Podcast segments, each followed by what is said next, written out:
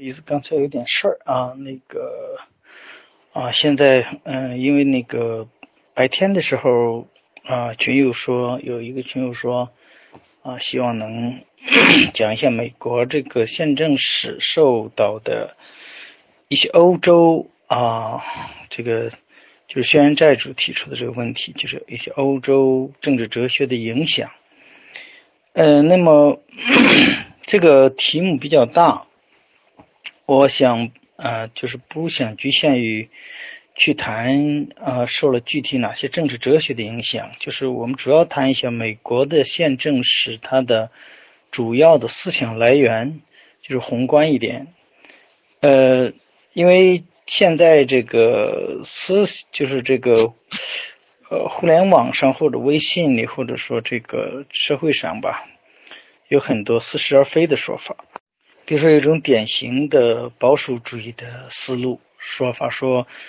美国的这个宪政思想或者自由传统或者立国根基来源于基督教。呃，这个东西呢，就还有说美国的这个自由主义，呃，一直美国一直奉行一种保守主义的思想。呃，这些都是一些似是而非的一些看法。呃，实际上我们要从根本上看看美国这个自由传统来源什么。我们首先要看一下美国的主要的呃这个开国先贤啊，主要有几个人：亚当斯啊，当然华盛顿这个就不用说了，他是美国的啊这个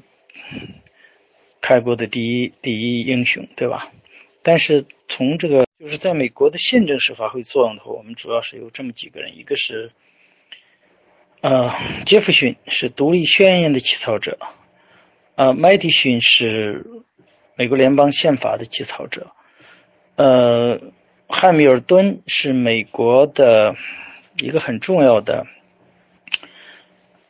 财政或者说工商业的这样一个。呃，一个一个呃体制的设计者，呃，那么美国的制度或者政治制度的设计者，主要的应该是亚当斯。呃，那么我们嗯，首先呃，这些人他各有不同的思想，比如说呃，汉密尔顿是联邦党人的领袖。呃，杰弗逊是美国民主政治的一个开山祖，啊，创立了这个民主共和党，就是党党，就美国的政党政治的这个啊呃开山之人。呃，而亚当斯呢，本身是美国政治体制的设计者，也整个制衡体制的设计者，也是美国实际上我们应该说是美国整个的。一个政治架构是由亚当斯设计的，但是我们首先看他们的共同点，就是说美国的开国先贤他们的思想来源的共同点在哪里？就是美国为什么要独立？美国为什么要呃跟他的宗主国闹翻？其实主要的原因呢，呃，这个导火索是税税收，呃，比如说呃英国要收印花税，在这个。呃，这个殖民地要收茶税啊、关税等等很多。呃，那么对殖民地来说呢，他们认为我们不应该这个向英国交税，因为我们在英国议会没有代表。啊，这是一个非常呃对英国人来说非常重要的一个传统，就是在一二一五年的大宪章中。啊，已经明确了，呃，这个很多权利就是形成的一种无代表不纳税的这样一种惯例，这是英国的一个传统。呃，所以我们在讨讨论美国为什么跟宗主国闹翻的时候，有一点就是，呃，因为宗主国英国呢，呃，忽视了殖民地的啊这个人民的权利，呃，个人权利。呃，那么大家要知道，这个一这个美国在啊独立之前，其实是有很多自治的政府、自治的地方机构的，也有地方议会。呃，这个体制实际上英国的一种传统体制，也就是说是在中世纪或者说在呃英国早期的一种一种自治结构、地方自治结构。有我们谈到，如果简单的讲，就封建封建制时代，就英国的贵族在一些地方治理上是有这样一个传统的。但是到了十八世纪以后。啊，英国的议会制度发生了变化，以英国的君主立宪制发生了变化。它主要的变化一个是，呃，这个它的代表制变成一个全国性的一个总体的代表制。那么这些代表跟他的选区关系已经不大了，也就是说，呃，这是议会的权力在增加，但是议会，呃，在这个权力增加的这样一个过程中呢，啊，实际上。呃，跟他的选区选民的关系越来越远，啊，这是一个方面。第二个方面，由于这个内阁或者政府的啊出现了很多腐败，啊，一边是一边是啊贿赂议员，一边架空国王。那么实际上，英国呢走向了一种新的专制，至少在殖民地的精英看来，英国当时是。进入一个一个专制，以较为专制的体制，特别是殖民地来说是这样的。呃，因为在英国这样的君主立宪的体制下呢，国王的权利基本上没有了。因为在以前英国的这个这个自由传统，它是有三个等级的相互制衡，一个是国王，一个是贵族，一个是平民，他们实行的是这样一个制衡的体制。但是后来由于政府的权力过大，而政府跟议会、政府的这些内阁或者说政府的这些权力机构呢，它通过贿赂议员，那么使得其实议会和行政权力，特别是行政权力啊非常大，而国王国王基本上被架空了，就是后来变成虚君了嘛。呃，然后呢，平民由于英国并没有真正实行民主，英国在呃。呃，美国独立的那个时代还没有，还不是一个民主社会，就是说它还没有实行普选，所以呢，呃，平民的权利也得不到保证。那这样殖民地它其实就没有，殖民地其实相当于英国的平民，他的权利得不到保障，就是政府的权力过大。那么殖民地人民认为这是一种专制，所以说他们要强调英格兰传统的这个公民权利。就涉及到一个话题，就是英格兰跟其他的欧洲国家，甚至世界其他国家有什么不同？那么，在这个很多传统的理论，比如说卡尔马克思、马克思韦伯、滕尼斯啊，以及啊啊梅森等人的这些这个社会研究中，特别社会学的研究中，他们有一个共同的结论，说英国是一个。在早期，在十七世纪、十七世纪以前，就是工业革命之前，它是一个典型的农业社会。然后后来，由于各种原因，比如说马克思讲的就是工业革命，啊，那么马克思韦伯认为就是清教的这样一个传统，或者啊，他有一本书叫呃呃清教传统与资本主义这样一个呃。就是他，他由于清教的这样一个传统所所带来的这样一个，以及启蒙运动啊等等不同的说法啊，变成一个现代这样一个资本主义或者一个市场化的这样一个体制，或者一个一个用后来政治学讲是开放体制，呃，但是这个说法有问题，就是牛津大学的呃学者艾伦。麦克法兰原来也持有这种观点，后来呢，他开始考察这个英国的这样一种制度是怎么变过、变化过来的。那么，首先我们就讲传统农业社会的特征是什么？传统农业社会的特征呢？呃，第一个呢，就是农民，农民他的生产是为了吃饭，他不是为了交换，所以，呃，这是一个，它不是一个商品社会，它是一个。一般是自给自足的这样一种，就是为生存啊，而不是为了为了这个啊发财致富，这是一个特征。第二个特征呢，呃，农民的这个产权呢，它是家庭所有的，就是土地的，特别是土地或者不动产，他们是呃家庭呃共有的，不管是俄罗斯。印度、哦，波兰啊，研西方的学者当然研究这些，当然也包括中国。呃，他们的共同特点就是财产是家庭共有，呃，然后呢，向后代进行啊呃遗传或者呃遗赠。那么这样的话，它就存在一个问题，就是它呃它不利于它很少有交换或流动，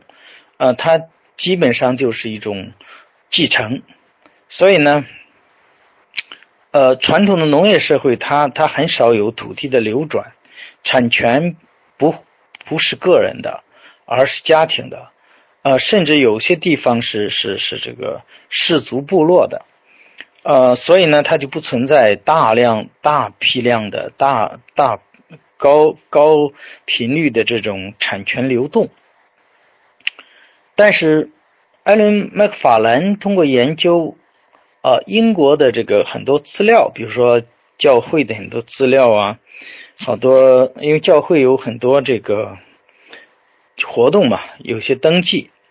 他发现呢，其实，呃，英国在并不是从十六、十七世纪开始，呃，才从一个农业社会变成了这样一种，呃。产权非常清晰，有大量的啊，这个是这个土地流转，并且呃人口急剧流动的这样一个社会，而是一开始他一直研究，一直我们简单的说推到一二零零年左右，也就是十三世纪初，嗯，他发现英格兰呢，第一呢，呃，通过他的实证研究呢，呃，产权完全是个人的，就是。呃，他的土地不是家庭所有，是个人所有。那么我们知道，英国有一种很独特的这个继承制度，叫长子继承制。那么其他国家的这个地方的这个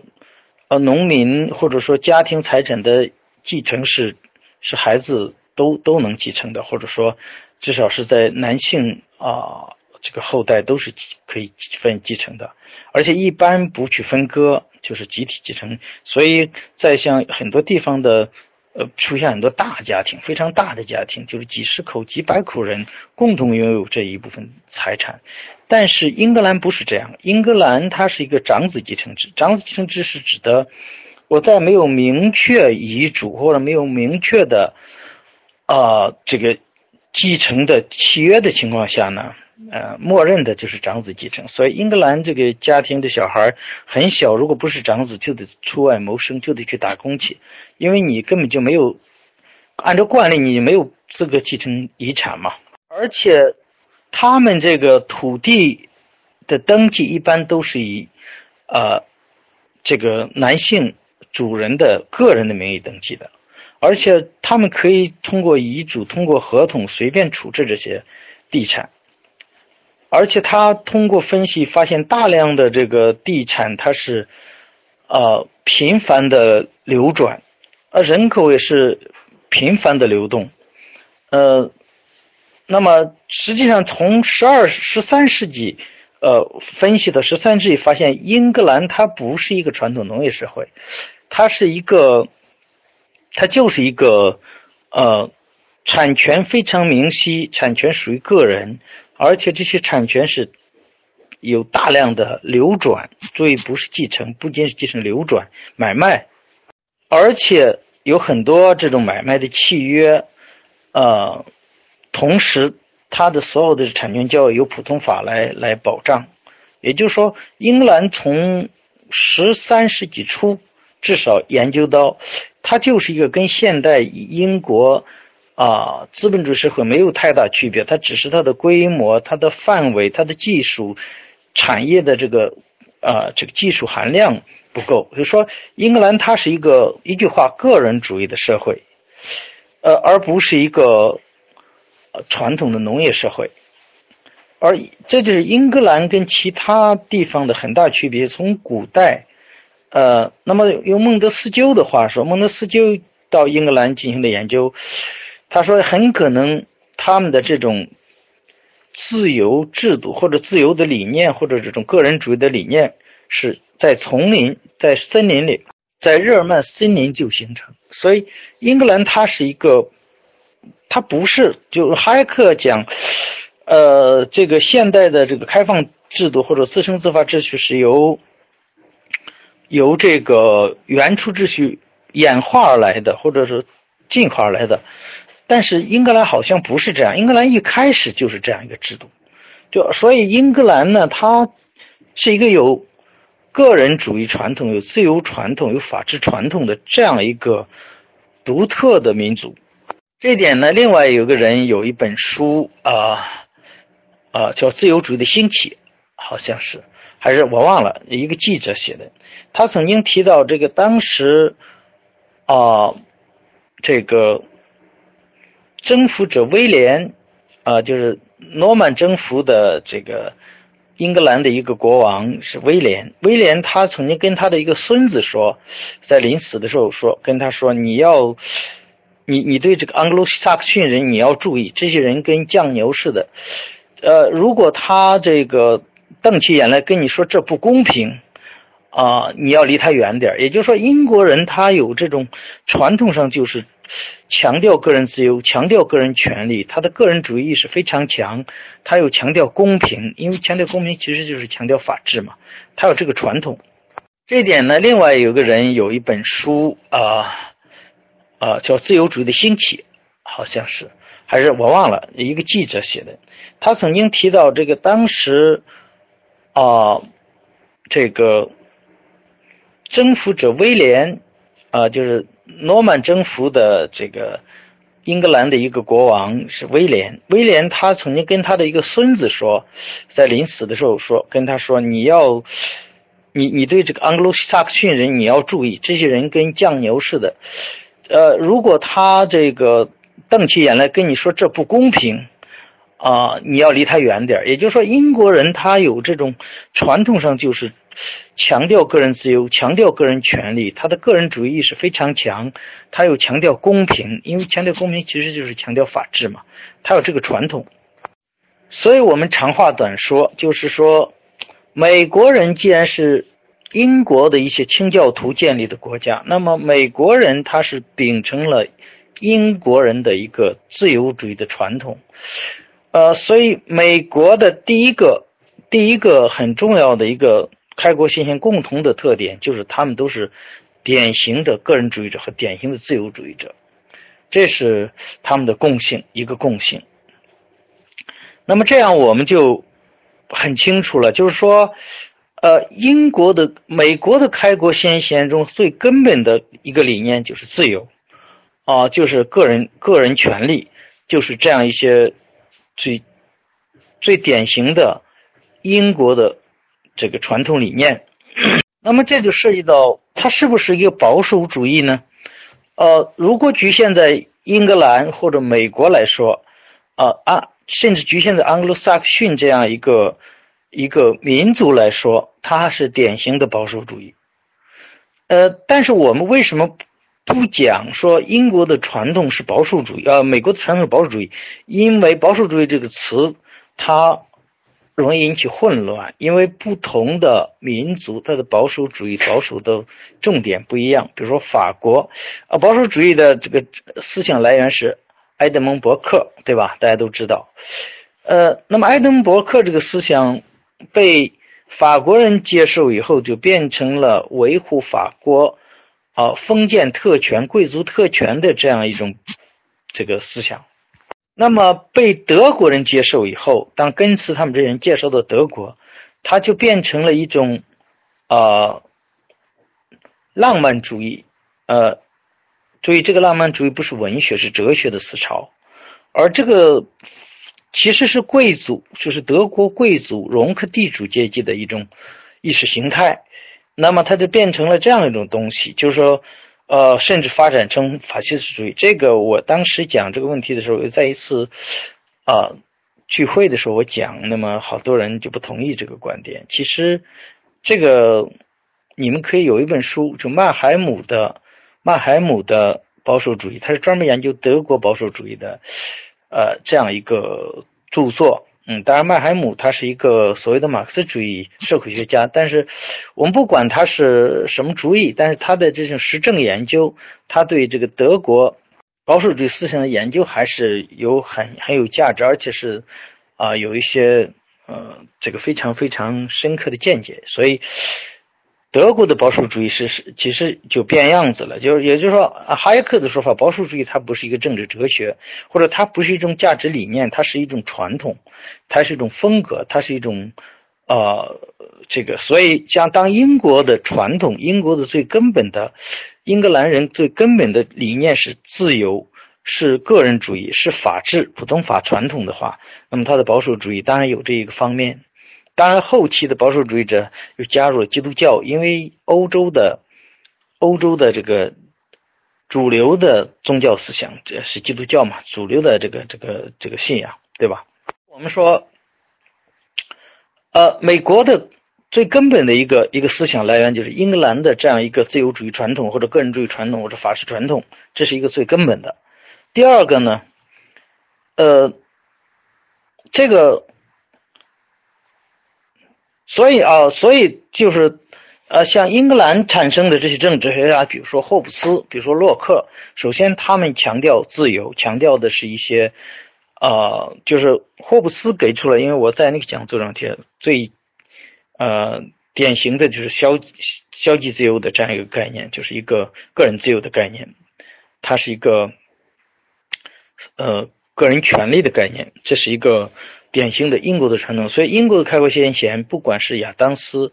啊杰弗逊和麦迪逊、汉密尔顿，他们肯定都是这样一个自由主义传统下的一种影响。比如说霍布斯的思想、洛克的思想，也就是说，对美国的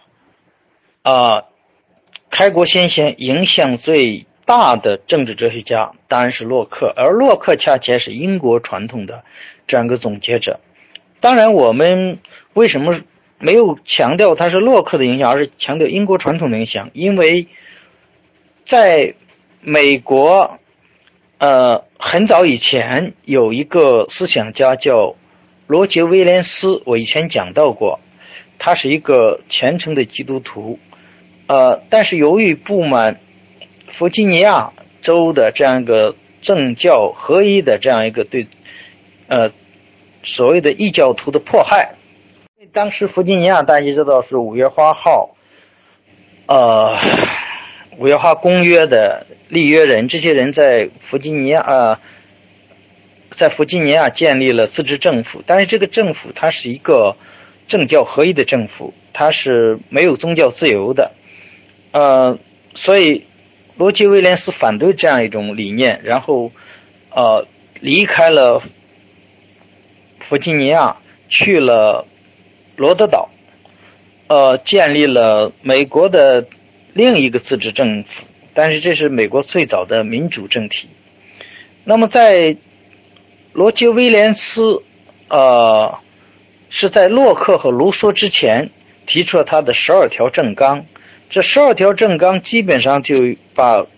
洛克和卢梭的主要思想概括进去。第一个是强调个人自由，第二是强调法治，第三个是强调。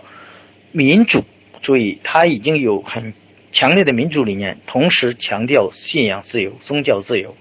所以呢，呃，我们不不是简单说，呃，这些开国先贤是受了洛克的影响，而是整个洛克他的理论也是整个英国传统的总结。呃，这是一个主要的思想来源、知识来源。另一个呢，就是我们讲，呃。美国的开国先贤，呃，他不仅仅是英国传统的继承者，比如说最典型的亚当斯，呃，他们在建立这个共和国的时候，一开始他并没有想真的独立，他只是争取个人权利，他反对的、反抗的是英国议会或者英国政府，而他并不反抗国王。呃，他一开始有两次呃主要的陈情书向国王，呃。并不反对国王，但是由于英国议会坚持这样一种让殖民地无法接受的，啊，这种强硬的政策，啊，让他们愤而反对国王，那要建立一个共和政体，因为他没有，他不可能再有国王了嘛，对吧？那么亚当斯这样一个人，就是他在设计美国的宪政体制时候，他实际上。研究了很多古罗马的体制，他对古罗马的体制有深刻的研究。也就是说，他他除了有这个英国传统的自由主义理念以外，他还有呃对共和主义、对这个古典共和主义进行了系统的研究。呃，所以呢，呃，在亚当斯早年发表过一篇文章，既反对宗教的这样一种呃这个。霸权又反对封建的这样一种，呃，他说就是他传统封建的这样一种特权，贵族特权。然后他提出了公民权利，其实这个概念其实是来源于共和主义的。呃，同时他强调这个精英治理，呃，这是亚当斯跟杰弗逊或者麦迪逊的一个区别，就是他强调精英政治，呃，他强调由人民选举出那些精英来治理，呃。然后强调美德，他提出了个天然贵族的概念，以区别于人为贵族。人为贵族是什么意思？人为贵族就是由于不公平的制度所啊带来的一种贵族，或者说产生的贵族。而天然贵族是指的那些具有崇高品质、呃具有嗯这个呃卓越天赋的一些人。他是天然贵族，所以他崇尚的是天然贵族的统治。所以，除了我们前面讲的像霍布斯、洛克这样的自由主义思想，那么其实，呃，像亚当斯这样人，他也是古典共和主义的推崇者。那么我们知道，我我曾经有一个讲座来对比这个自由主义的自由和古典共和主义自由。那么最后的集大成者就是卢梭，但是。在卢梭的同一个时代，或者稍早，或者稍晚，英国也有一些共和主义者，比如说米尔顿，比如说哈林顿。哈林顿最著名的就是那个著作是《大洋国》，还有西德尼。西德尼甚至因为提倡共和主义，呃，要在英国建立共和主义体制，被被判处死刑，被被杀掉了。那么这些英国的共和主义的理念，那么对呃。亚当斯这样的开国先贤是有深刻影响的，同时像孟德斯鸠这样的人，他既受自由主义影响，他也是典型的共和主义者。呃，所以呢，呃，除了英国的自由主义传统以外，那么像亚当斯这样是典型的共和主义者。但是他，呃，这里就提到这个美国的两大派，一个联邦党人，一个是反联邦党人。那么联邦党人呢，主要以汉汉密尔顿为代表，呃，他们强调这个这个这个美国的建立一个强大的联邦啊这个主体的这样一个国家，而反联邦党人呢，他实际上是强调地方自治，他们不想建立一个统一的国家，他们想建立一个由不同的十三个州的呃自治政府的联盟，那么。联邦党人他强调的这样一个强大的中央政府，然后，呃，公民直接对着联邦政府，呃，提倡公民的这样一个权利，而反联邦党人他提倡的是一种地方自治。那么曾经，呃。呃，亨利，亨利好像亨利曾经反问过联邦党人说：“你们有资格？你们说什么？我们人民，你们有什么资格代表人民？你们没有经过地方政府的地方自治的这样一种选举流程，呃，没有受到地方自治政府的委派，你们有什么资格代表人民？实际上，它是一种不同的理念。反联邦党人就是典型的古典共和主义的理念，也就是说。”反联邦党人他们强调的实际上是一种啊呃他们的理想的这个体制就是呃小国寡民，其实就是卢梭那样一种思想，就是他们强调这个民主应该是直接直接的选举，呃，小规模的地方自治，大家都直接参与政治。其实就类似于，当然这个它是在一定的范围内的，它不是说因为呃美国开始在独立之前那些地方自治政府，它实际上就是。具备了这样一些特点，就是它，它当然它的普，它并大多数并没有实行普选，比如说像马萨诸塞、弗吉尼亚这些地方，呃，如果你参与政府的治理，你必须是清教徒，也就必须是，比如说圣公会，或者说啊，这这些教会的成员，你才能参与政治，所以它是政教合一的。当然，他的后后来慢慢的就就就，呃，不那么强调，但它不是一个完全的，所有居民都都可以进行这种选举的这样一种普选。当然，罗德岛是因为他提倡宗教自由，啊，他也提倡民主。罗德岛是美国最早实行普选的这样一个自治政府，呃，但是不管怎么样，它都具备了就古典共和主义的特点，就小国寡民、地方自治，然后呢是这样一种，所以美国。联邦党人跟反联邦党人的这种争论本身，其实也带有自由主义传统、自由主义思想和共和主义思想之争。当然，这里边还有些其他因素。那么，这就是说，其实呃，在最典型的美国体制的设计的亚当斯看来，美国应该是一个呃具备呃这个自由主义，就是强调公民权利的这样一个。自由政体，这个政体呢，必须有这个权力制衡。这个权力制衡就来源于联邦党人他呃在设计体制的时候强调权力对权力的制衡，呃，而不是说呃这个靠的就是一种完全靠美德。但是共和主义的理念中强调美德，也就是说，亚当斯在设计体制的时候，并不是说完全设计成一种啊只靠权力制衡，呃，依靠这个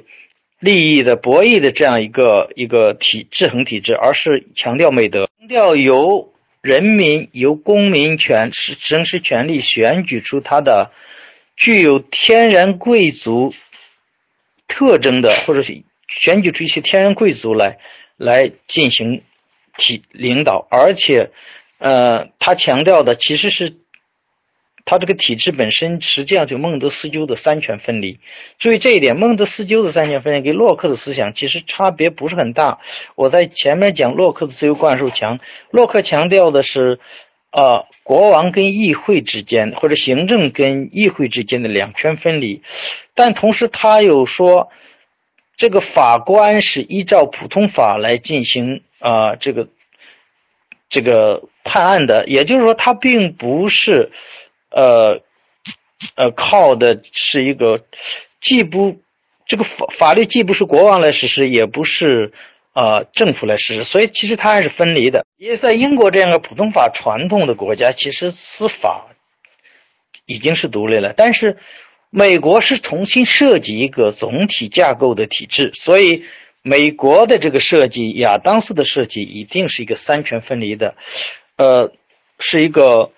呃司法独立的，是一个呃这个议会跟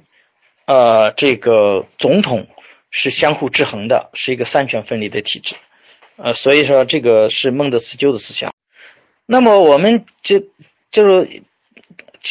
简单的讲，英就是以亚当斯为典型，他既具备了英国的自由主义传统，强调了自由主义啊这样一个非常呃根本的自由概念，就是国家就是保护公民的这财产和这个自由权的。同时，他又吸取了古罗马 等古代共和国的一些优点。呃，他强调了这个这个制衡，强调了一个呃政治精英的美德、天然贵族的概念提出。呃，所以他不是他一开始美国的这个就不想设计成一种纯粹的民主体制，也就是说，他就跟法国不一样。法国他受了卢梭的这样一个思想的影响，他一开始就想走一条呃彻底的民民主主义的民主这个呃，哎，因为卢梭的自由观就是人民决定一切，人民不受限制嘛，对吧？是这样一种共和主义，古典共和制自由观。但是美国是综合了自由主义、英国的传统和古典共和主义的一些优点，比如说强调美德。呃，强调这个制衡，呃，然后呢，建立一种由人民选选出的精英治理的这样一个呃政府。呃，注意这个，我我在讲两个自由的理念，或者是在以前讲的时候，我曾经提过这个，这个这个这个这两种方式有很大的区别在，呃，在哪呢？就是。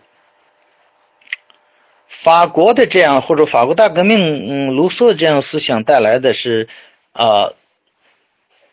这个实际上一言一蔽之，最终很可能会走向一个民粹的政府，因为人民决定一切，无论大小事都由人民来决定，呃，代表只是人民的传声筒，而美国像亚当斯说的这个体制呢，它不是这样，它是人民是有权委托你去。代表我进行治理，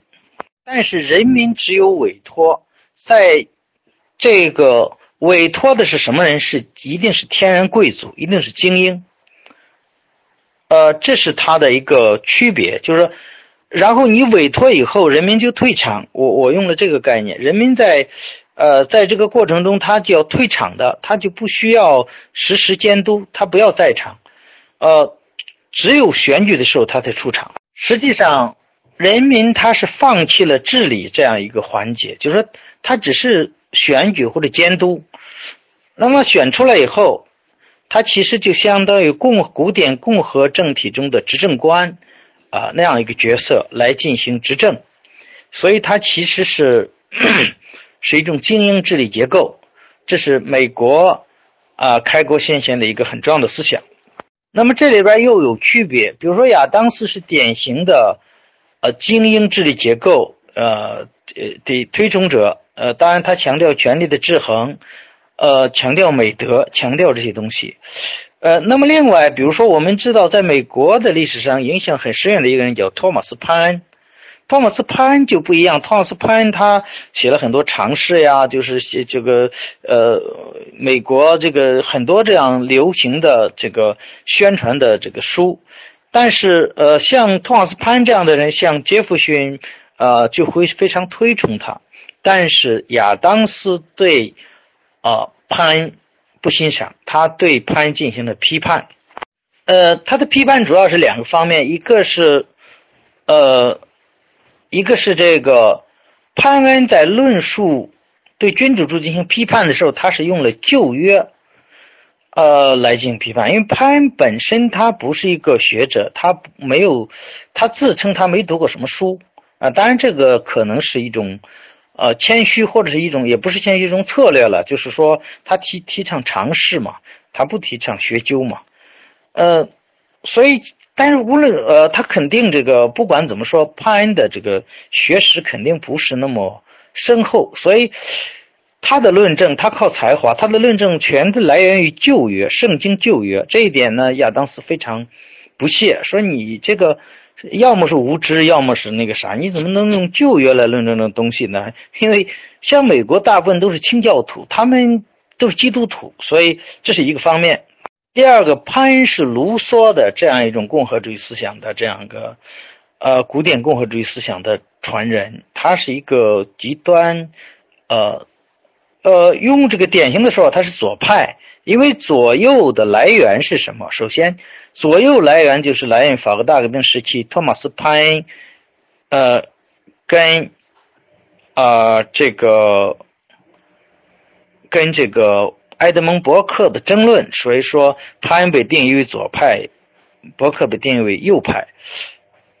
所以潘恩呢，他他不强调制衡，潘恩认为国王是不需要的。国王是一个专制的代表，对吧？上议院是贵族，贵族的代表，贵族在美国也是不需要的，因为潘恩他是一个非常左的人，他是强调平等，所以他认为我是一个上院也是没有必要的，因为那也是一种专制。所以呢，潘在潘恩看来，他不需要两院制，他就需要一院制。所以，呃，潘恩是这样的思想。不光是潘恩，因为在亚当斯曾经写过一篇文章，叫《为美国宪法辩护》。其实他这个辩护实际上是没为马萨诸塞州的宪法辩护，因为那时候没有美国宪法。呃，他争论的对象除了潘，还有法国的杜尔格，法国的经济学家、哲学家杜尔格。也就是说呢，呃，在美国，哦，开国先贤，包括这些思想家中。啊，不是只有这种保守的，呃，这样一种一种一种声音。像托马斯·潘恩，他其实是一种非常强调平等的。他的杰弗逊在起草《独立宣言》的时候，啊，他有一句话：“人生，人人生而平等。”这个话，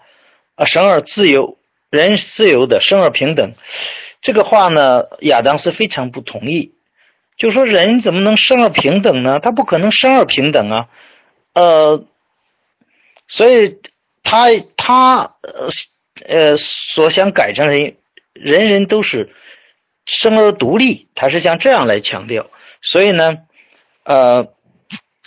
他本来就有不同的声音。那么这样的话，就是其实杰弗逊，我们叫杰弗逊，他是比较强调民主和平等，而亚当斯他是呃更强调的是一种呃这个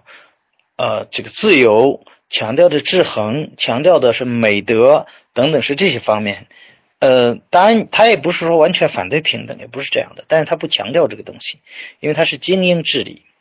所以，所以其实他，呃，因为美国的政治体制的主要设计者是亚当斯，而亚当斯是一个，呃，这个接受了自由主义理念的一个。啊，带有共和主义思想特征的人，所以呢，我们说他的两个类，一个是英国的自由主义传统和英国的自由主义哲学，霍布斯、洛克这样哲学，还有亚当斯是借鉴了罗马的体制，借鉴了古典共和主义的优点，强调美德，强调这个制衡等等是这样一些，强调这个这些东西，所以说它另一个来源就是共和主义，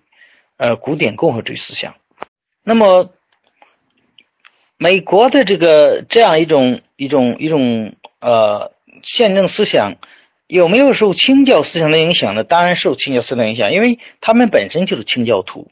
那么清教思想主要体现在什么地方？其实主要体现在呃他的反教权上面。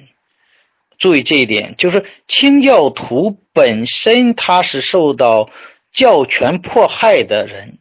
他他是受到这个，呃，这个本来清教徒，英国的清除为什么叫清教徒？其实就是因为他们认为英国的国教还不够啊清，就是跟那个天主教这个撇的不够清。我我这通俗这样讲，就他还带有很多天主教的色彩，所以清教徒是一个比英国国教。更反对天主教的这样一个宗教团体，而他们因为因为这样一种反对，他们受到了国教的迫害，呃，所以他们要流亡，他们要建立自己的山巅之城，呃，那么清教徒强调的什么？一个是呃反对教权，反对。由教会来解释圣经，而由自己来解释，自己来阅读，自己来理解圣经。就我跟上帝直接对话，而不是通过你的教会。所以他反对教会的这样一个教权。这样他就必然有一个良心自由的概念，就是说我我每个人按照自己的理解去理解圣经，我去跟上帝对话，我接受上帝的恩典，而不是通过你教会。不是通过你的权威来解释基督教教义，这是他的一最根本的共同点。第二个方面，那么既然他他这个是这个呃这里边呃这清教徒他的这个呃不同的，也有很多不同的这个小派别。那么按道理，清教徒也就新教，他既然是反对这个天主教的这样一种呃专制，就是呃教权的这样一种专制。啊，按说他应该提倡宗教自由，但是这个呢，呃，又不一样。就是路德，路德宗他是提倡宗教自由的，但是加尔文宗他是不提倡宗教自由，因为他认为啊，宗教有好有坏，那么我们应该弘扬好的宗教，而这个对坏的应该进行贬义。所以加尔文他是迫害异端的，呃。那么清教徒这样就比较复杂，清教徒比较矛盾，一面他是自己反对教权，一面嗯提倡良心啊自由，这一面呢，他们在这个早期殖民的过程中，他又建立的是政教合一的政权，因为他不提倡，他又不提倡宗教，有政治和宗教是结合的。最典型的就是弗吉尼亚，弗吉尼亚曾经有个法律规定，就是。非这个圣公会的，呃，因为他是圣公会啊，呃，教徒呢，特别是经理会的，好像是在洗礼还是经理，我忘了，就是这个这个叫法，呃，他们这些人呢是不允许在弗吉尼亚居住的，呃，我要驱逐你，驱逐到第五次，你还不走，我就要绞死你。呃，这样的话呢，就是说，确实有的人是信仰比较坚定，又又不想离开这个弗吉尼亚，所以呢，就有四个人，好像我记得四个是六个被绞死了，所以这也是啊，罗杰威廉斯愤然离开弗吉尼亚，去罗德岛建立他的宗教自由的这样一个民主政体的一个原因。呃，那么也就是说，我刚才提到，在洛克和卢梭之前，那么罗威廉罗杰斯，呃，罗杰威廉斯呢，呃，这个发表了十二条政纲，其实已经有了现代民主宪政的所有的思想，主要在里面。所以，英国的这样一种清教传统对美国的宪政思想当然有影响，这个影响比较复杂。呃，从这个。呃，它的根本上来说，它应该是提倡个人主义的，呃，信仰，就是这个信仰一定是个人的良心自由，呃，一定是自自己去去跟上帝对话，呃，这一点呢，它其实强化了呃美国的个人主义理念，同时呢，他反对教权，因为亚当斯最早的一个论文就是反对教权的专断和。封建特权，然后呼吁建立公民权利的，所以他是从这个角度。那么其实呢，呃，在呃，包括杰弗逊在他呃这个年轻的时候，呃，在他们那个地方也是最早推行呃政教分离、信仰自由法案的这样一些人。所以呢，呃，这个清教传统它比较复杂，既呃，因为清教本身它是反抗权威的，它是这个呃强调良心自由的，它是强调这个这个呃这个这个信仰自由的，呃，它的根本理念是是一个自由的理念，就是宗宗教信仰自由自由的理念，所以它是反对这个呃教会内的等级制的，呃，他强调上帝面前人人平等，这个对美国自由理念是有影响的。呃，但是不能简单的说，美国的宪政思想或美国的立国理念是来源于清教，或者来源于清教思想，不能这么说，因为实际上，实际上，呃，这个在美国建国的过程中，它有一个有一个最根本的一个变化，就是。美国的立宪先贤，他是这个改变了美国某些地方的自治政府的政教合一政体政体。他是强调了政教分离，强调了信仰自由，强调了这个东西。所以呢，呃，你还不能完全说它是清教传统。所以说这个，当然，清教这个很多理念，包括基督，因为清教的这个自治政府，它本身就是精英治理的。我前面说过了，不管是温斯罗普在呃马萨诸塞建立的这样一个政体，还是弗吉尼亚的五月花号在这个这个弗吉呃弗吉尼亚建立的政体，它都是一种。政教合一的精英治理结构，所以呢，这个本身啊，对呃这个美国的这样一种影响，嗯，肯定是不能忽略的啊。我这适当的抢一下红包，休息休息也是正常的哈。那个我们继续讲啊，所以清教传统它的影响比较复杂，你不能呃不能简单的说呃美国的宪政思想或美国的治国。理念，美国的精神就是来源于基督教，来源于清教。这个说法过于简单，呃，但是又不能说美国的这样一种这个美国精神不没其中没有清教思想的影响，当然有，因为清教本身。啊，他的好多理念跟英国的自由主义传统是结合在一起的，你很难把它彻底区分开。宗教自由这本身就是一个自由的一个方面。那么，呃，新教在英格兰的这样一种被接受或者被这个推崇，本身就是这个呃英国自由主义的传统的体现。所以可以说，呃，美国的。立国精神当然其中有清教思想，呃，有它的影响，呃，这个或者说用钱门素这个先生的话说，美国精神其实很重要的是清教思想的世俗化。注意，它是世俗化，因为它是把一些自治政府的政教合一的政权变成了一种政教分离。呃，强调了信仰自由，强调了信仰多元，所以它是一种世俗化的过程。嗯，它不是简单的呃这个清教思想的一种传承，所以可以说，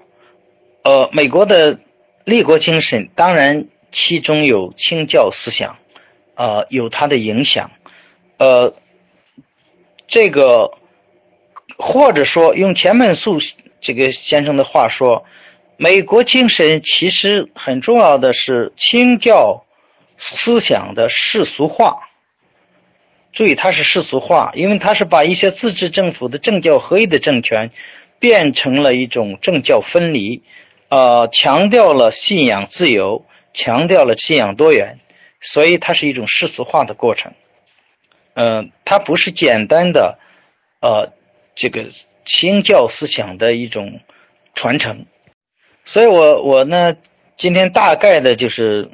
粗略的讲呢，美国的宪制宪宪法或者宪政思想的来源，大概是主要是一个是英国的自由主义传统，那么当然，呃，英国自由主义传统的集大成或总结就是洛克的这样一个自由观，呃，这样这样一个自由主义的自。这个自由理念，同时这些开国先贤，特别是亚当斯，他又吸收了古典共和主义的很多优点，比如说，呃，从古典共和主义发展到啊这个孟子思鸠，那么他的制衡原理、制衡理念，呃，另外呢，就是强调美德，强调精英治理，强调美德，呃，当然，呃。像欧洲这样一些国家，他们的政治肯定会受到呃宗教的影响。那么也就是说，呃，那么美国的这样一个呃这个立国精神，显然也受到清教思想的影响。所以呢，清教中强调个人信仰，强调个人面对上帝，反对教权权威，呃，然后强调。啊，这个积极的为上帝做工等等这些，对于美国的这样一种立国精神或美国精神都是有所贡献。但是不要简单的说它是清教，美国的精神就是啊清教思想，不能这么说。也简单的说，可以说清教思想的世俗化。这地方就涉及到另一个话题，就是美国的民主。美国的美国就开国先贤开始建立的这个政权，呃，建立这样一个宪政体制，呃，其实不能简单的说它是一个民主体制，因为如果你从广义上讲，从广义上民主的广义来讲，它当然是民主，因为它是在自治政府的基础上啊，通过选举建立的。但是按照民主的具体含义，就是普选。那么美国实际上很晚才实施了普选，才实行了普选。那么在这之前呢，经历过很长时间。那么美国的民主思想其实是有一个过程，像亚当斯这样的人、汉密尔顿这样的人，他们其实是精英治理的一个思想。那么到了杰弗逊啊，杰弗逊他就有很多平等的思想，除了我们前面讲的自由主义理念、制衡理念以外。杰弗逊跟亚当斯其实呃有很多区别，就是他提倡呃强调民主，呃强调这种呃，因为亚当斯强调精英治理，他强调的是民主政治，呃，所以他呃后来跟汉密尔顿决裂，成立了民主共和党，包括麦迪逊也加入了他的民主共和党，呃，这是美国政党政治的呃蓝商就开始。那么，也就是说，开启了这样一种，呃，这个近代民主体制中政党政治的这样一种，呃，一一种政治政治这个运作方式。那么，美国是到什么时候变成一个民主国家呢？或从理念上比较像一个民主国家，就是啊，杰克逊，杰克逊他他。呃，就是美国民主党的这样一个创立人，就是他，呃，他基他强调的是平民政治，所以美国是呃有一个过程，就是开始逐渐的从一个精英治理结构变成一种哦平民政治的这样一个一个一个政党体制，呃，当然杰克逊的竞总统竞选对手就是小亚当斯，就是。约翰亚当斯的儿子小亚当斯，呃，他打败了小亚当斯，当选美国总统。呃，这个就是美国平民政治的一个啊占上风的一个里程碑。那么这就有个问题，就是美国它其实是呃一开始建立共和国的时候，它其实是一种精英治理结构，是一种在自由主义理念和共和主义理念下啊以清教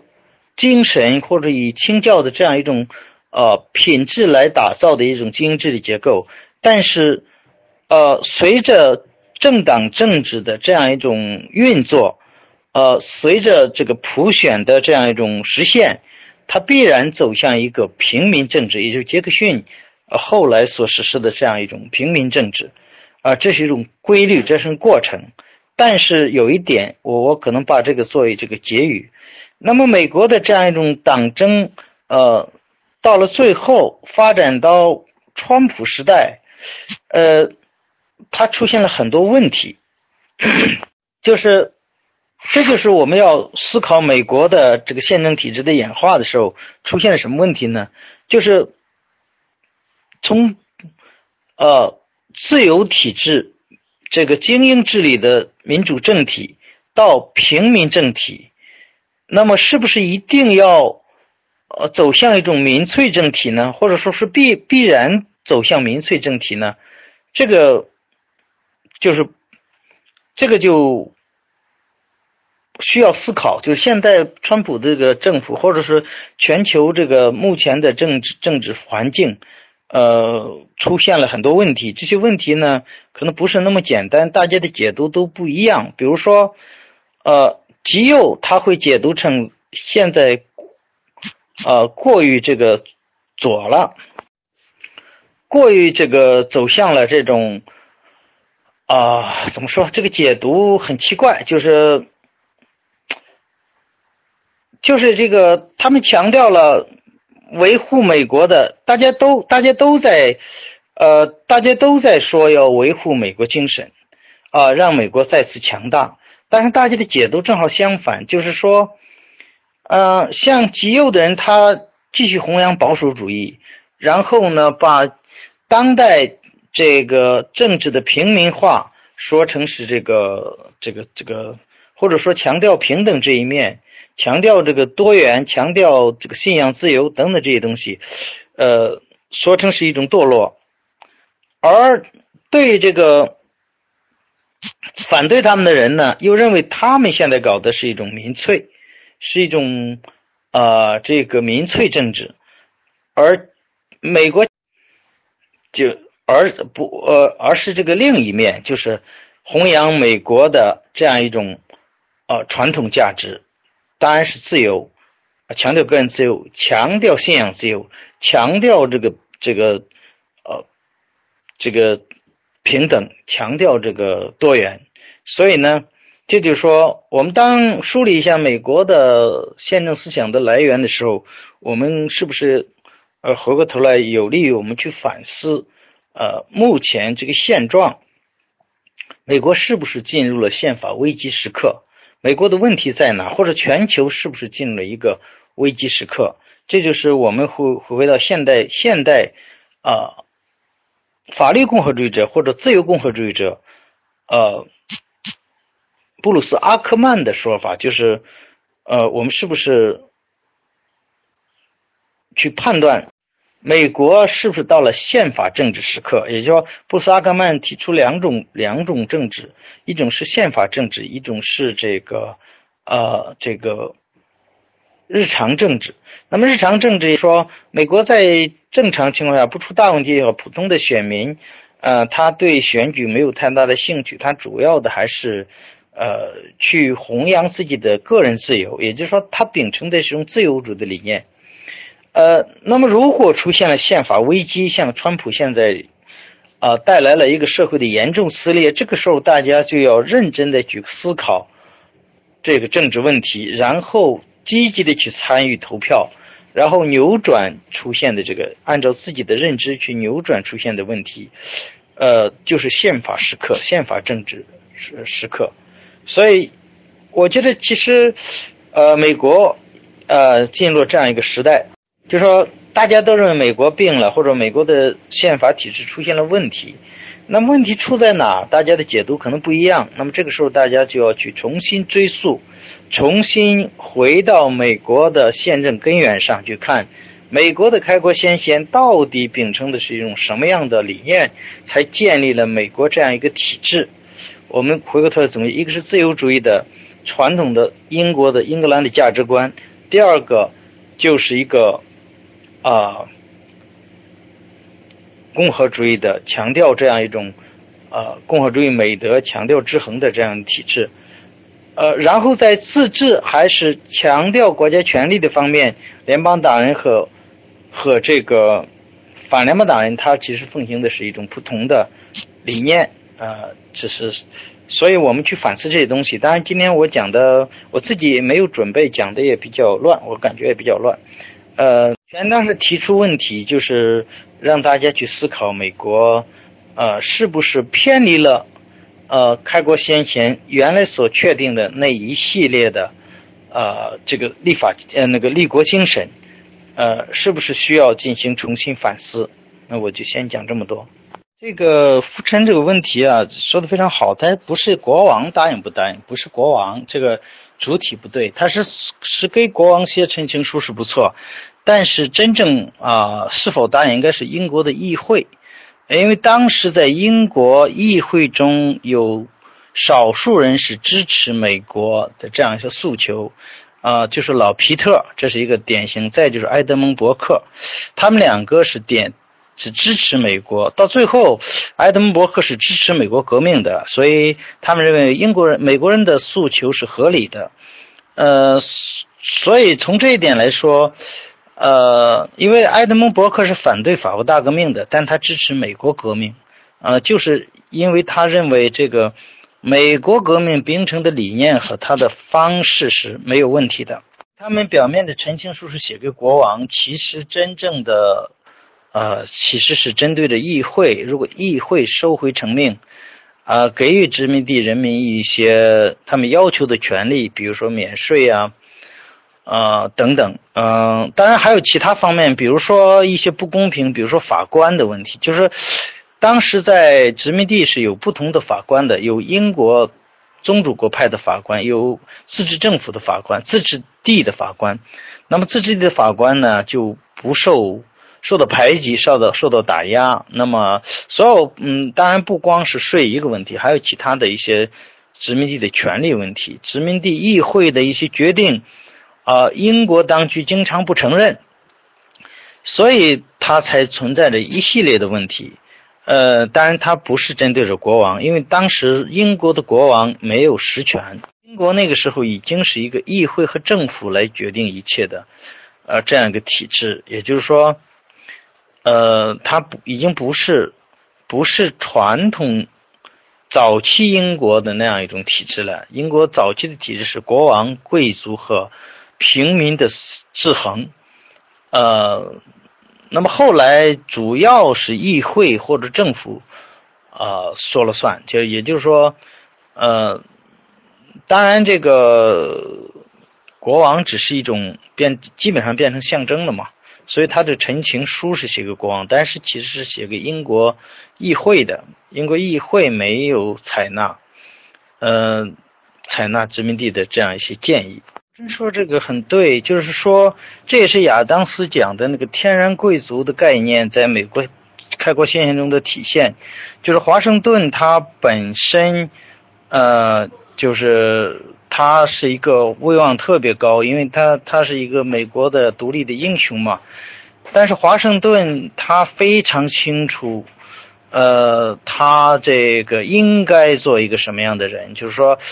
呃，美国。打完独立战争，并没有立即建国，他并没有立即建国。呃，华盛顿解甲归田，呃，又过了好多年，成立了联邦政府，才把他请回当第一任总统。所以说呢，呃，这个他当然是一个天然贵族，就亚当斯意义上天然贵族。所以这个个人品质决定了啊，他们本身这些人人格都很高尚。这是美国幸运的地方。当然，这些人之间有没有龌龊或有没有这种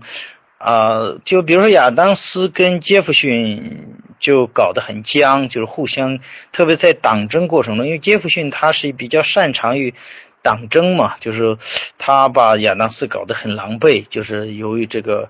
由于这个一些政见不合啊，这个人到最后好像两个人也互相谁也不搭理谁。好像临死是不是和解我忘了，嗯，这两人搞得非常不愉快，包括汉密尔顿跟这个呃杰弗逊、麦迪逊他也搞僵了嘛，他他最后也也那个啥，但是呃，但是不影响他每个人在公共事务上都是非常人格非常高尚的，就是非常这个高贵的品质。儒说家说，一六八八年光革命后，英国已经。是一个君主立宪的国家，这个没有太大的错误。但是英国的体制是慢慢建立起来的，就是一六八八年光革命之后，啊，使得英国国王的权力受到了极大的限制。呃，因为在这之前啊，英国一度，呃，在在这个一六四零年革命以后，英国一度出现一个。国王空白的时期，也就是说，由克伦威尔实行的军事共和国、军事专制的共和国。呃，英国其实面临着两种选择：一种是建立共和制，啊，就是不要国王；一种是呢，继续呃找一个国王来来这个维持这样一个传统体制。那么英国人比较还是比较保守。就是选择了这样一种体制。其实当时英国有有有一部分声音，比如说哈林顿呢，呃，这个米尔顿呢，西德尼啊等等这些人，他们是提倡共和制的。呃，所以，呃，虽然请回了这个呃国王，新的国王，呃，就是这这个荷兰的执执政，呃，就是。这个和他的这个这个妻子共同执政，但是呢，议会当时的权力非常大，所以逐渐的通过呃一些法案，逐渐的使得英国变成了一个君主立宪的国家。但是刚才我讲的不是说这个君主立宪国家就没有问题了，呃，一度出现的就是呃一个问题，就是说由于这个议会或者说行政的权力过大。而民间的制衡又不足，因为我们知道，直到啊十九世纪中末，呃，英国的工人阶级或者英国的平民还没有普选权，所以所谓的宪章运动就是争取普选权的运动，被英国议会镇压了，就是英国的马队镇压。呃，所以平民的制衡不够。所以英国出才出现了跟美国这样的一个，出现了对殖民地的这样一种盘剥，这样一种恶政所带来的这样一种呃殖民地的独立这样一个大的事件。所以说，其实这是英国当时宪政体制出现的问题啊，这不是一个呃这个立宪君主制本身啊。的问题，这个儒说家说英国实行共和制会怎么样？呃，这个真不好去估计，因为当时英国的情况是可以实行共和制的，因为啊，因为确实已经杀了啊查理一世，上了断头台以后，英国没有国王了，那么一度英国的王位是空缺的，呃，所以才出现了克伦这样一个执政。的一种专制，其实那段时间是军事共和制，但是可能英国人就是汲取了这样一个教训，就是说，呃，如果没有一个国王，可能会不会有很多人去争这个执政的地位，不管叫什么总统还是什么。所以注意，英国的制度它不是设计的，它是演化的，这一点跟美国是不一样的。就是英国它不是在空白上建立的制度。所以说，英国它它是一个呃有普通法传统的国家。那么，既然普有普通法，那么普通法本来呃这些整个的这个这个它的这个普通法的产生就是建立在这样一个传统下，就是有国王、有贵族、有平民啊这种制衡啊，然后民间的这样一种。这种就整个英国的这个政治家或者英国的国民，他呃很可能不会去像美国那样去重新设计一套制度，呃，所以呢，他会觉得习惯上，呃，还是要有一个国王，呃，这个如果不是这样的话，那么可能就就就有会出问题，就是在这次他一个保守的方面。英国很多的思想家，比如说米尔顿呐、哈林顿呐、这个希德尼啊，这些人他是不希望，他是希望英国彻底走向共和制的。所以，但是这个声音是微弱的，是少数。多数的要知道，英国的议会或者说重新开议会以后，呃，议会大部分人还是贵族，贵族多，包括上院全是贵族嘛，下院的话。可能有大量的也是，呃，这个在在这样一个文化环境下起起来的政治家，他不会，呃，这个去彻底颠覆这样一个体制，呃，这这不光是个成本问题，因为这个成本事先是没人知道的，法国大革命的成本大是以后才知道。这个可能说起来话就比较长，就我专门有一个音频是讲两个自由的理念。那么在这个里边，我特别比较了法国大革命和英国革命在理念上的差异，因为这两个国家，呃，由于文化和社会体制的不同，比如说法国是一个呃专制政体，呃，而英国呢，它我说了，从古代从一十三世纪初，从十二世纪，呃，它就是一个个人主义、自由主义、具有普通法传统的这样一个一个一个一个国家，所以呢，呃，它不容易走向极端，因为他有他有各他的整个这个国家一直在制衡下走过来的，而法国是一个极端专制的国家。当这种情况下呢，法国又是一个贫富差距极大，啊，我们说的第三等级平民，呃，没有任何权利，却负担所有税收。而第一二等级掌握着巨大的财富和社会地位，却没有却有很多特权，包括不交税，这个是法国人是普通民众是无法接受的。所以说，这里边就存在一个社会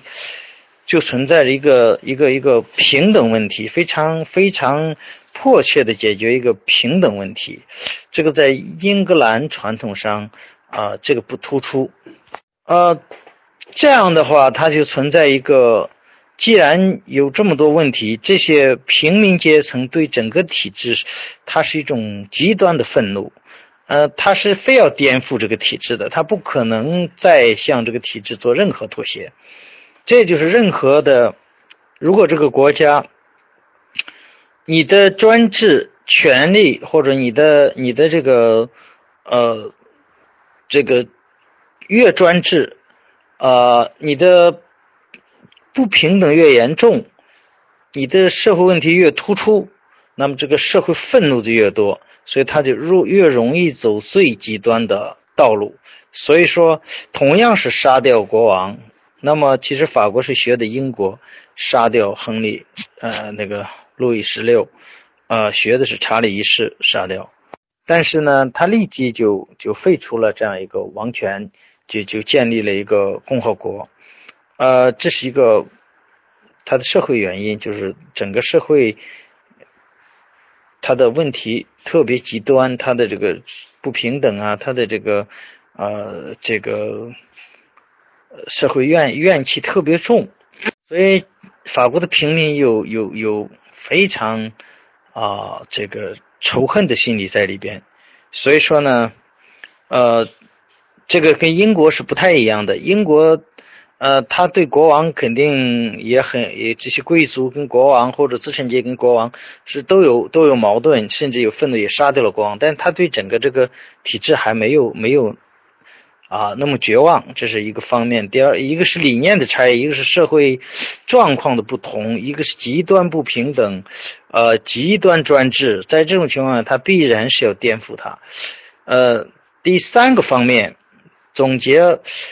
英国跟法国第三个方面，我们也同时是总结美国跟法国的呃政体或者革命的区别。呃，这是那个阿伦特总结的，说。美国革命就是建立宪政体制，就是要独立，独立，然后，呃，独立完以后要不要建立宪政体制？刚才我说了，它会有一个，呃，这个分歧。联邦党人要建立一个强大的中央政联邦政权，当然，联邦党人他也他也是这个，呃，也是要要有地方自治权利的分权的，但是他会。有一个中央政权，有个联邦政府，但是反联邦党人呢，他是不要这个中央政府的，他要，哦，因为这个中央政府他会侵犯这个自治政府的权利，他认为权力的合法来源一定是地方自治，所以呢，这是一个矛盾。最后，美国很幸运，还是联邦党人占了上风，建立了美国的联邦政府进行统一，呃。如果不是这样，就不存在一个强大的美国。你想想，如果美国是十三个共和国的一个联盟，当时当然，嗯，还有没有其他的州，但十三个共和国的联盟的话，美国也不会成为世界第一强国，不可能的，对吧？所以说，这是这是一个不同。但是，美国的目的是就是独立，独立完建立自治政府，建不建国还在商量讨论中。呃，所以它就不存在一个，呃，解决其他问题，就是它它的问题解决了，革命就结束了。但法国不同，法国还要解决平等问题，解决贫困问题，所以他把所有的政治问题和社会问题一块来解决。光政治问题解决就引起了很大的矛盾。那么，在解决吃饭饥饿问题、吃饭面包问题，在解决社会的平等问题、解决一些社会问题，那么所有的问题掺在一块，就出现了矛盾的一个总爆发。所以才会出现那么多问题啊。这是另一个方面，就是按照阿伦特的总结，就是美国革命只是解决一个宪政问题。当建立了宪政体制以后，把所有的社会问题交给宪政体制进行常规的去解决。而法国是通过革命来解决一切问题，所以它不但有政治革命，还有社会革命。啊，所以革命就一时半会儿停不下来，所以呢，就存在着很多问题，这样一些一些问题，就是呃，由于它的现实情况啊糟糕，说越糟糕的这个呃状况下，这个解决问题要找到一个好的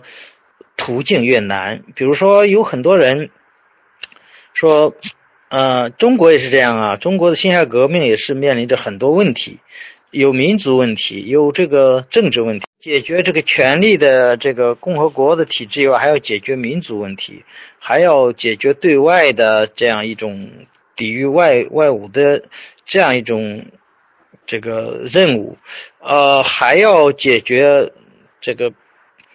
贫贫富问题等等等等。所有的问题挤在一块，就出现了啊。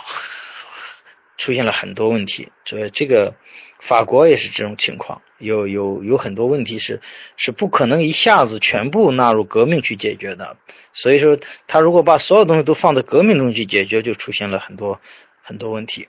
另外，法国还有一个问题，他把宗教问题也掺进来了。注意，美国革命是不存在宗教问题的，不存在一个反宗宗主国跟他之间都是清教，都是这个新教。所以不存在这个问题。虽然五月花号或者说，呃，到这个呃这个温斯罗普他们这些人是由于宗教问题被逼的去了殖民地，去了美国，但是他也只是啊这个属于宗教迫害问题，它没有本质的，不像这个法国呃还面临着。世俗和宗教的一个矛盾就是反对天主教，因为天主教在法国它实际上是一个统治力量，是一个第一阶层，所以它它好多怨言是针对着这个来的，所以会又出现了宗教问题，所以很多问题越问题越多，想解决的问题越多，就什么问题都解决不好。呃，提到这个清末的君主立宪，这个就是比较复杂一个话题，因为我对清史研究的也不太，或者民国史研究的不太精。但是有一点就是清朝的这种君主立宪，它不是就是清朝的统治者在还能说得了算，还能啊做到处境下，并没有真心实意的去搞君主立宪。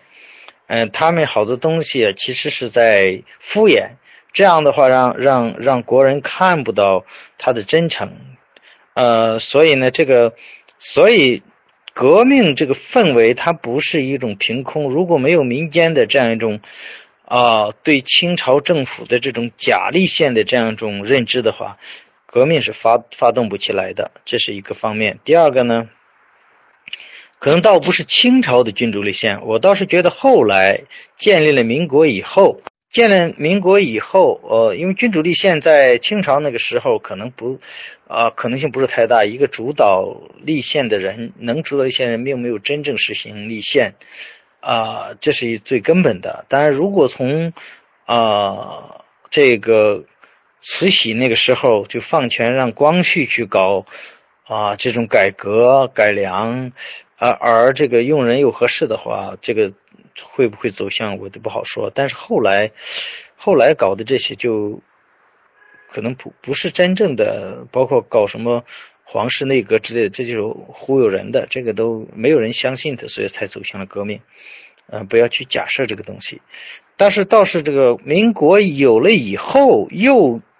走向了革命，这是个非常遗憾的，就是二次革命该不该搞，这个是需要。我倒是觉得有有讨论的必要，因为当时这个袁世凯啊，当然这个宋教仁被杀以后，到虽然是谁杀的不好说，但是宋教仁死了以后，这个舆论一片这个对袁世凯和他的内阁有压力，在这种情况下，如果孙中山或者说国民党人原来国民党人能够嗯像宋教仁那样坚持进行议会斗争，有可能。只能说有可能能够把中国变成一个从总统制变成一个议会制，或者说由这个国民党组阁呃，然后走向宪政，有也有也也许有可能，只能说可能性，但是不好去说死，因为有太多的偶然性在里边，呃，这个事情太复杂。这我对袁世凯没有研究，我觉得袁世凯，呃，这个也不要过于放大对袁世凯的这种这个，因为他他是那个时代的一个投机投机者啊，所以。嗯，包括最后的称帝，虽然是被被忽悠，但是本人确实也有这样一种，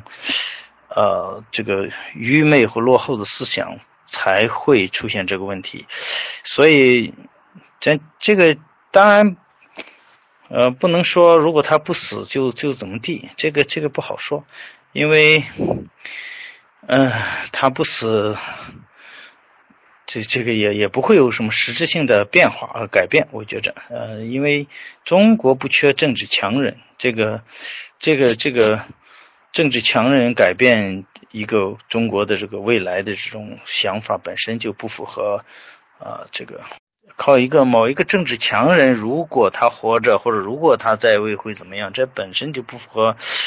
呃，中国道路选择的逻辑，所以说这种。啊，没有没有意义，没有意义去考虑这个问题。中国强人很多呀，呃，蒋介石也是个政治强人呢，对吧？呃，那，嗯，所以这个毛泽东不也是政治强人吗？在那如果毛泽东，嗯，在四九年之前死掉的话，会不会有人说，如果毛泽东不死，中国就走向自由民主了？因为在延安说了很多好话呀，当时的形象还是不错的嘛，对吧？很多自由民主的反蒋的时候，自由民主的话，所以这个都没有意义，不去设想这个东西，这个我们去考虑这个浪费这个脑细胞没有意义，对吧？宋教仁谁杀的？这个留给那些专门搞历史学的人去去研究。我可能这方面我没有任何的专长，所以我只能是说，也是听了不同的说法，都是存疑，这个不好去说。嗯，这个这个这个。有很多人专门研究这个，他们可能有有不同的说法吧。我对这个东西不不不提出自己的结论，到底是谁杀的？我我我觉得这是个谜，只能说是个谜。法国大革命没有失败，就不能说法国大革命失败，只说法国大革命付出了很大的代价，就是死了很多人，然后进行了很多轮回的这样一种，经过了反腐，就是比如说拿破仑的复辟。呃，这个重新走向帝制，然后一轮一轮的，啊，就是他们在不到一百年的时间里建立了十四部宪法，但都没有真正得到实施。呃，所以呢，呃，所以就是你不能说它是失败，因为它只是说法国大革命是成功了，就是它，它肯定是推翻了。路易斯帝制建立了共和国，呃，然后呢，一轮一轮的这个呃出现反腐，最后到第五共和国才建立起比较完备的宪政体制，呃，只是说他走了一些弯路，呃，我们不好说他失败，因为法国人本身也不承认法国大革命失败，比如法国到现在纪念法国大革命几百周年之类的，他们不承认失败的，呃，只是说。不同的人对他的这个看法不一样，就是像埃德蒙·伯克，呃，什么根茨这些保守主义者，他会彻底否定法国大革命。但是呢，像法国人本身，他不会彻底否定法国大革命。现在的法国人，他们的历史学家，他们会从正面去评价。但是有一点，大家可以达成共识：就法国大革命出现了太多的暴力，太多的流血，太多的这反腐，这是一个。啊，比比起英国革命、美国革命来说，这个说说说不能比的，就是说跟美国革命比起来是非常非常的这个呃代价非常大，只能这么说。呃，也就是说，把法国大革命跟中国的这个革命比起来的话，法国大革命是成功的，因为我们经过了一百年，呃，回到了原点，而且还说老实话还不如大清呢。还不如大清的晚期社会的自由度多呢，这社会开明呢。所以说，法国经过了一百年，它是成功走向了宪政，而中国经过了一百年，又回到了原点。呃，流血并不比法国少啊，这个所以呢，从这个比较来说，那法大革命肯定是成功的了。